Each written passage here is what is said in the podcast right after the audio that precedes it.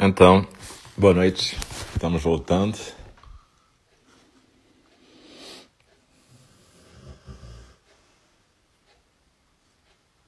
Então.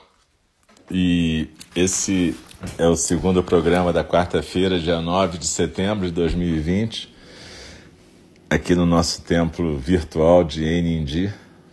A gente está agora na, na, parte da fala do Dharma. Eu sou o Alcio. E a gente está estudando O De Pé na Beira do Abismo, que é um livro da John Halifax Roshi, Standing at the Edge. E ela estuda várias qualidades dos bodhisattvas nesse sutra moderno. E a gente tem estudado algumas, a gente está estudando empatia agora.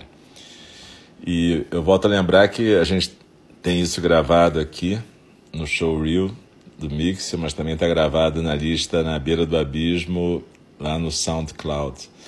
Então, é, para quem para quem está pegando agora, eu recomendo fort, fortemente que pegue desde o começo lá no SoundCloud, porque vale muito a pena. Esse livro é muito legal. E da última vez que eu tive com a Roshi virtualmente, que faz mais ou menos 15 dias, agradeci muito a ela pelo livro e pela prática, porque realmente é, é essencial para quem se pretende um praticante do Dharma na nossa tradição, um Bodhisattva, que a gente possa estudar isso com a clareza que ela expõe. Então, na verdade, a gente está estudando agora empatia e na fala do Dharma, normalmente a gente fica na postura do Zazen de novo, mesmo lugar, pode ser numa cadeira na forma ocidental, sentado com os pés no chão, as coxas paralelas, o assento, o quadril no assento, a coluna ereta, se possível sem encostar no, no, no encosto. Mas, de novo, você fique na postura que for possível pelo seu corpo, pelo seu próprio limite. Mas a gente mantém a postura de zazen e não é uma aula normal, assim, não é uma palestra. Então a gente tenta deixar as palavras fluírem por nós como a respiração. Tá? Então a gente mantém aí essa postura de zazen, os olhos fechados, corpo tranquilo, a atenção plena na sensação física da expiração, deixando as palavras fluírem. Normalmente quando a gente começa, a gente convida o sino a soar e a gente recita todos juntos um verso que é o verso da abertura do Dharma. Né? É um verso em que a gente expressa uma intenção de aproveitar a oportunidade de ser tocado pelo Dharma e de poder ser um vaso para o Dharma. E no final da, da fala do Dharma, a gente recita os quatro votos dos Bodhisattvas, que são um resumo das nossas intenções enquanto Bodhisattvas. Tudo isso é recitado três vezes cada um. E depois disso tudo, normalmente o Dikido, a pessoa que controla o tempo, mas no caso aqui vai ser o próprio instrutor, eu, a gente faz, a gente recita um pequeno versinho de Dogen Zenji, falando sobre como a vida é breve e importante para a gente aproveitar, não desperdiçar. Beleza? Então vamos começar. Muito obrigado por vocês estarem aqui de novo. Para quem não estava na meditação, a gente fez uma meditação sobre os três fundamentos hoje, que é muito legal e tem muito a ver com isso tudo que a gente está estudando aqui. Então, eu sugiro que quem não pôde escutar, escute lá e pratique com a gente. Mas, de novo, quem está aqui, eu agradeço profundamente a presença e a prática.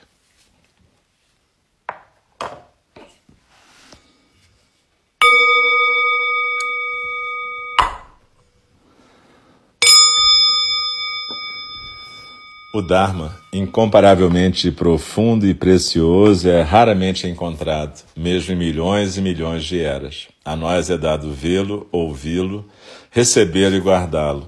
Oxalá possamos verdadeiramente compreender e praticar o significado das palavras do Tathagata. O Dharma, incomparavelmente profundo e precioso, é raramente encontrado, mesmo em milhões e milhões de eras. A nós é dado vê-lo, ouvi-lo, recebê-lo e guardá-lo. Oxalá possamos verdadeiramente compreender e praticar o significado das palavras do Tathagata. O Dharma, incomparavelmente profundo e precioso, é raramente encontrado, mesmo em milhões e milhões de eras. A nós é dado vê-lo, ouvi-lo, recebê-lo e guardá-lo. Oxalá possamos verdadeiramente compreender e praticar o significado das palavras do Tathagata. E vamos voltar então, nós estamos estudando o De Pé na Beira do Abismo da John Halifax Roshi no capítulo sobre empatia.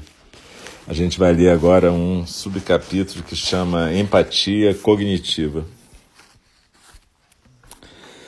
A empatia cognitiva, também conhecida como tomada de perspectiva ou leitura da mente, é frequentemente descrita como a nossa capacidade de olhar através dos olhos de um outro ou de uma outra, para estar de pé nos seus sapatos, por assim dizer, estar na sua própria pele, na pele do outro ou da outra. Mas a minha opinião é que, na verdade, nós expandimos a nossa consciência e modo de pensar para incluir a experiência de um outro, de uma outra, como se incorporássemos seus pontos de vista, seu mindset, o conjunto de modos de ver o mundo, seu sistema mental e a sua realidade. Tomar uma perspectiva frequentemente é bacana, mas também pode ser usado de uma maneira negativa por aqueles que desejam visar as vulnerabilidades dos outros e usar esse conhecimento para manipular esses outros. No extremo, a tomada de perspectiva pode levar a uma perda da nossa, do nosso próprio ponto de vista, da nossa consciência, da nossa bússola moral. Esse tipo de experiência mental pode ter sido um fator que tenha acontecido na Alemanha de Hitler, onde as pessoas começaram a olhar a sociedade do ponto de vista do Führer e perderam o seu chão moral independente. Ou aquilo que acontece em seitas e mesmo em partidos políticos. A despeito desses perigos, a tomada de perspectiva é uma habilidade importante para viver em sociedade, porque nos ajuda a olhar para as outras pessoas como indivíduos, mais do que estereótipos ou pessoas de fora, marginais. Lembro de uma situação precária quando eu fui capaz de fazer uma conexão com alguém de uma forma em que eu não transformei ele num objeto. E essa tomada de perspectiva pode ter salvado a minha vida. Em 1969, eu dirigia uma Kombi através do Saara. Era uma jornada longa e árdua de dirigir hora após hora através de dunas escorregadias, de areias que afundavam, e na maior parte do tempo sem saber direito para onde eu estava indo. Na fronteira entre a Argélia e o Mali, eu me vi cercada por soldados argelinos zangados. Foi mais do que simplesmente uma coisa assustadora.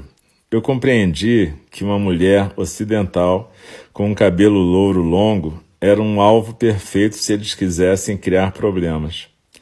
A minha adrenalina disparou quando um dos soldados gritou para o seu superior vir e olhar para essa estranha mulher na sua Kombi. À medida que o homem se aproximava do meu veículo, espontaneamente eu incluí na minha consciência. Subitamente, eu sentia como se eu estivesse olhando através dos olhos dele quando ele começou a me interrogar. Eu não tive tempo para ficar imaginando o que fazer durante a situação. Criar uma estratégia não era uma opção.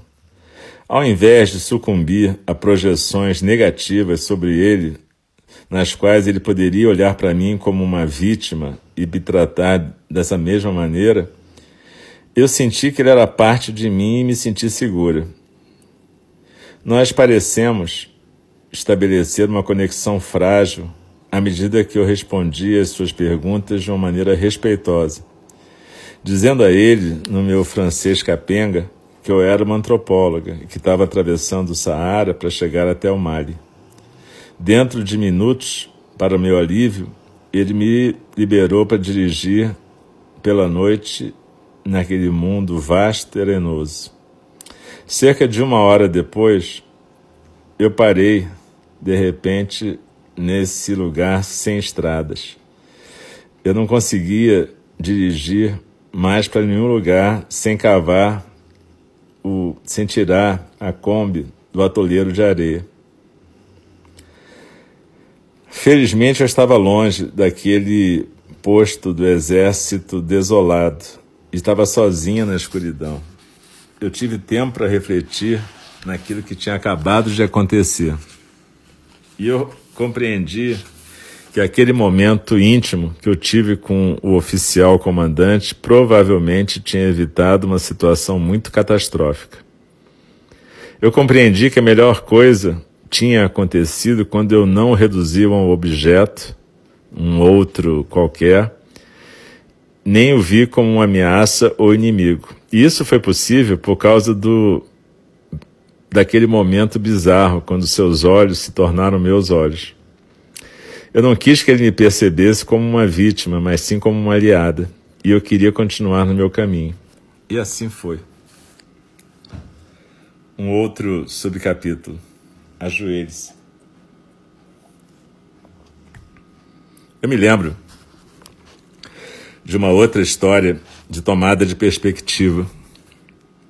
Essa foi uma que aconteceu na guerra do Iraque e uma que evitou um massacre. Em 3 de abril de 2003, o tenente-coronel Chris Hughes, que agora é um brigadeiro-general, comandava 200 soldados da centésima primeira divisão aerotransportada para a cidade sagrada santa de Najaf para libertar a cidade e proteger o grande Ayatollah Ali al-Sistani, o líder espiritual dos xiitas do Iraque, que Saddam Hussein tinha prendido em prisão domiciliar.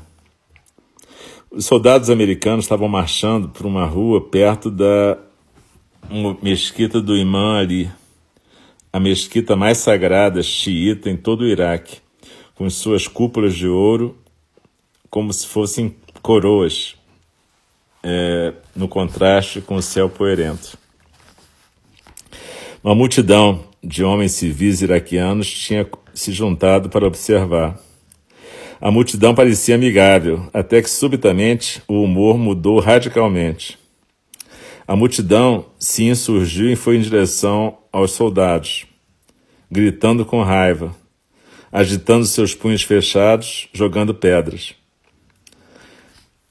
Como Hughes descobriu mais tarde, agitadores Baathist, que era do partido do Saddam Hussein, tinham dis disseminado o falso rumor de que os americanos estavam lá para invadir a mesquita e prender o religioso. As tropas de Hughes, que não tinham dormido em dias, estavam altamente armadas e ficaram assustadas por essa mudança do curso dos eventos. Hughes sentiu que se qualquer pessoa desse um tiro, ia se seguir um massacre. Ele também compreendeu imediatamente que, do ponto de vista dos iraquianos, os americanos pareciam estar desrespeitando a sua mesquita mais sagrada. A solução óbvia para ele foi mostrar um, um gesto de respeito e de paz. E então ele fez alguma coisa notável. Ele apontou o seu rifle para o chão e o levantou alto no, céu, no ar, mostrando à multidão que ele não tinha intenção de atirar. E ele ordenou para os seus soldados, todo mundo sorrindo, não apontem suas armas para eles, ajoelhem-se e relaxem. Seus soldados olharam para Hughes e olharam uns para os outros, talvez se perguntando se ele tinha enlouquecido. Ainda assim, eles estavam habituados a obedecer. Na sua, no seu, na sua armadura corporal grande, cada um se ajoelhou em um joelho, apontaram seus rifles para o chão e sorriram. Alguns iraques continuaram a gritar, mas outros recuaram e se sentaram. Alguns até retornaram o sorriso no momento de ressonância empática. Hughes ordenou que seus soldados, através de um megafone, se levantassem e fossem embora. Nós vamos nos retirar dessa situação e deixar que eles mesmos a resolvam, ele disse, colocando uma mão no seu coração, no gesto muçulmano tradicional que significa que a paz esteja com você. Ele disse para a multidão: Tenha um bom dia, e foi embora com o regimento. Hughes e seu regimento marcharam de volta para o seu acampamento em silêncio. Após os ânimos terem se acalmado, o grande Ayatollah fez um decreto pedindo que o povo de Najaf desse boas-vindas para os soldados de Hughes. Mais tarde, Hughes disse às, à CBS, é, uma rede de televisão, cujo câmera que estava com eles tinha capturado o incidente inteiro. Abre aspas. Em termos de escala de significância, é, essa é a mesquita que faria com que não somente cada xiita no país se levantasse contra a coalizão, provavelmente traria para a guerra também os sírios e até mesmo os iranianos. A capacidade de Hughes de tomar o ponto de vista dos iraquianos num momento de pressão extrema evitou a perda de vidas incontáveis e ele foi elogiado como um herói de guerra, entre aspas, aquele que venceu uma grande batalha por nunca disparar um tiro.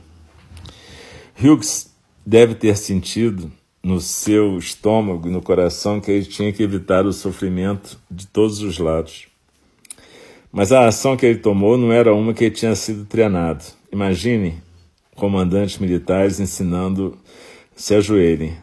Nem ele teve tempo de desenhar uma resposta estratégica. A empatia saudável nos leva para uma conexão e para uma ação habilidosa, como fez com Hughes. Ela faz com que nosso, o nosso ponto de vista se expanda e que possamos nos abrir para a experiência dos outros deixando que a empatia e a intuição, mais do que os cálculos, sejam nossos guias. Eu também acredito que as ações de Hughes foram inspiradas em parte pela imaginação, pela capacidade de ver as coisas de uma maneira diferente. Obviamente, nesse caso, os benefícios foram incalculáveis. E mais um trechinho do livro. Através do corpo, das mãos e dos olhos. Um koan é uma história zen ou uma frase que pode revelar a mente de um praticante. O Koan Abaixo é um diálogo entre dois mestres Zen, Dao Vu e Yu Nian. É um ensinamento poderoso sobre empatia e compaixão. É mais ou menos assim. Yu Nian fala: O que o Bodhisattva da grande compaixão faz com tantas mãos e olhos? Dao Vu ah, é como alguém que tenta pegar um travesseiro durante a noite. Yunian. Ah, eu compreendo. Daovu. O que é que você compreende? Yunian. Por todo o corpo, mãos e olhos. Daovu. É, você conseguiu 80%. Yunian. E você? Daovu. Através de todo o corpo, mãos e olhos. Esse diálogo pode parecer um pouco. É, pode nos deixar um tanto quanto perplexos.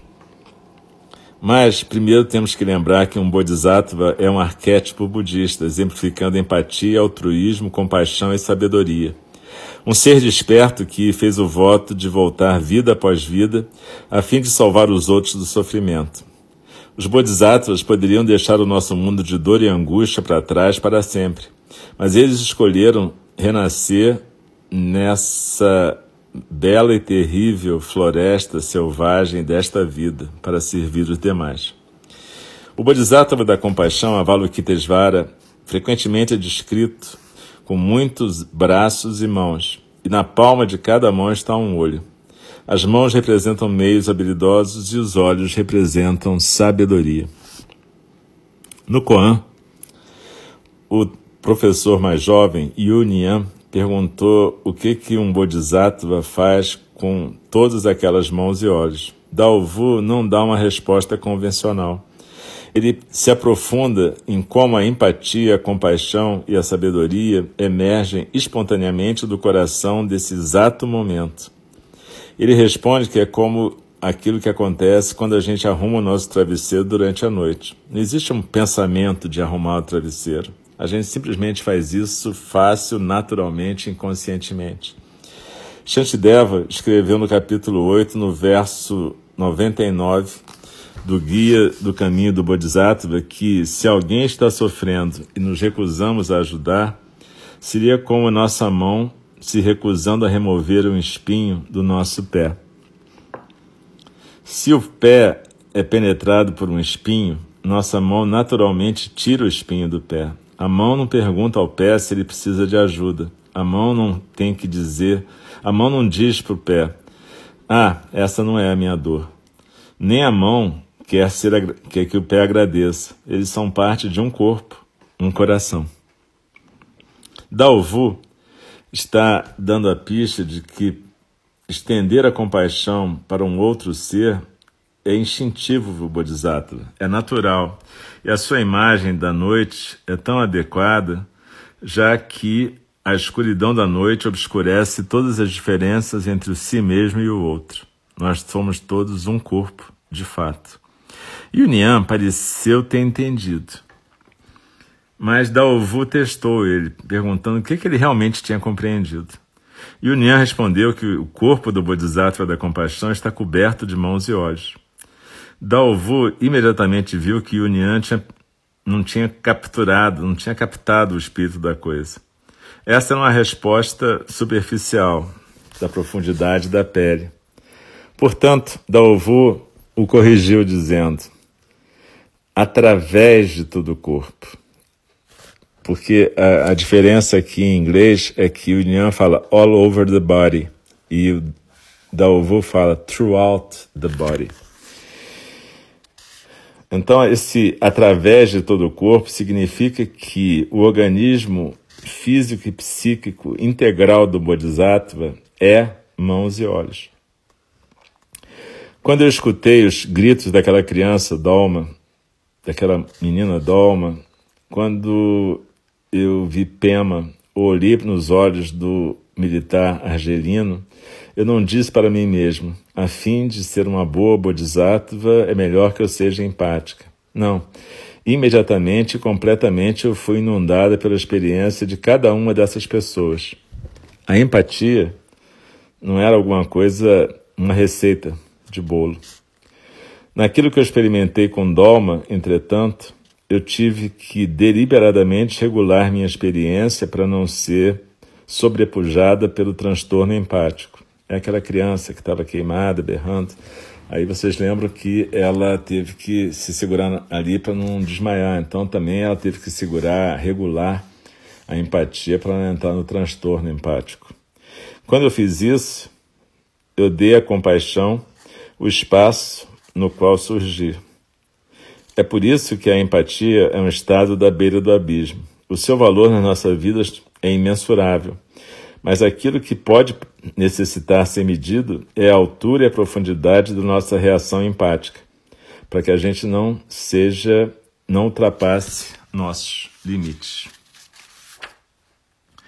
Então, aqui, é, é, esses três exemplos, né, na verdade, são importantíssimos, tanto da John com os militares argelinos, dos soldados americanos no Iraque e dos dois monges professores falando sobre Avalokitesvara. Eu uso muito esse koan do Avalokitesvara, ou seja, esse koan onde um pergunta para o outro o que, é que ele faz com tantas mãos e olhos. E eu adoro a resposta do da Ovo, é como arrumar o travesseiro de noite. É tão instintivo isso, né? A gente não precisa acordar para arrumar o travesseiro, a gente simplesmente arruma o travesseiro. E é, é, exatamente isso que é o Bodhisattva da compaixão. O corpo dele é exatamente esses olhos e mãos. Ele é um vaso, ele é o canal da compaixão. E é exatamente essa empatia que a John está falando aqui.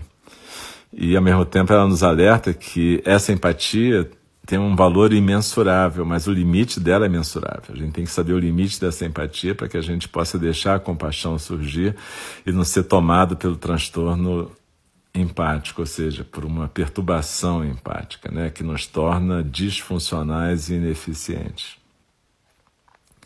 Então é, é, é importante a gente entender isso é importante a gente entender essa possibilidade de tomar um ponto de vista da outra pessoa, de ver, olhar de onde que ela está vendo, né?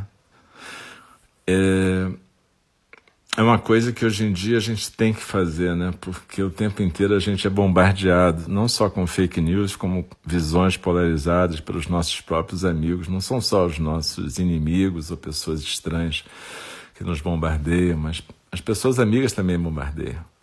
E a gente perdeu muita capacidade de olhar para um mundo cheio de notícias e tentar fazer o nosso próprio pensamento, a nossa própria visão e poder trabalhar em função daquele não saber, testemunhar e agir compassivamente.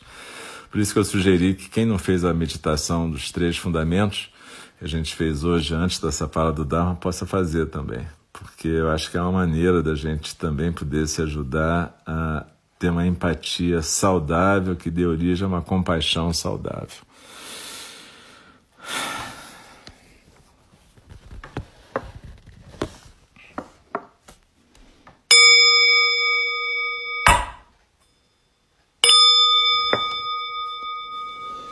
As criações são inumeráveis, faço voto de libertá-las as ilusões são inexauríveis, faço o voto de transformá-las.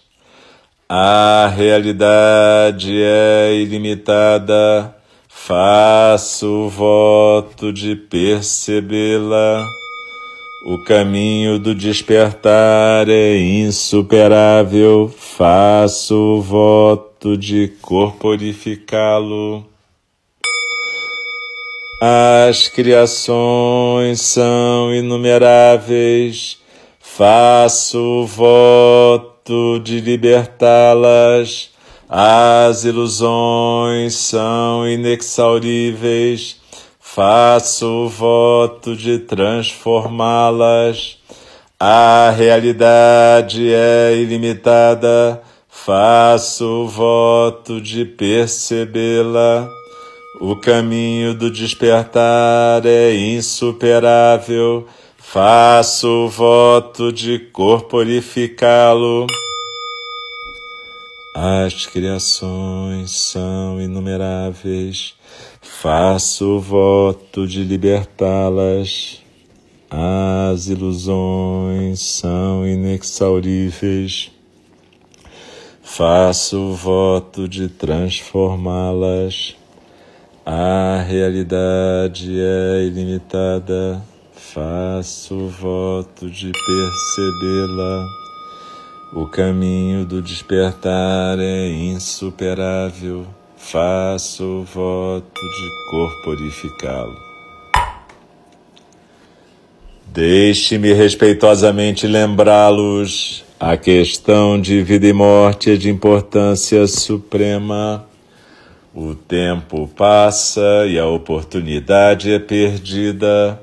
Vamos despertar, despertar, prestem atenção. Não desperdicem suas vidas. Então, gente, uma reverência profunda para todas vocês e todos vocês. Agradeço profundamente a gente ter praticado junto. E então, eu Convido a todas e todos para estarem presentes nas nossas práticas. Como eu disse, de terça a sexta às oito da manhã, de terça a quinta, oito da noite e sábado, nove da manhã. E, enfim, que a gente possa, mesmo no meio dessa crise, a gente possa continuar a nossa prática, que ela agora é mais necessária do que nunca, e que a gente possa praticar os três fundamentos: o não saber, testemunhar, o agir compassivo e os quatro votos dos Bodhisattvas. Beleza? Muito bom estar com todo mundo. Boa noite, fiquem bem, se cuidem, fiquem tranquilos. Um abraço, até a próxima.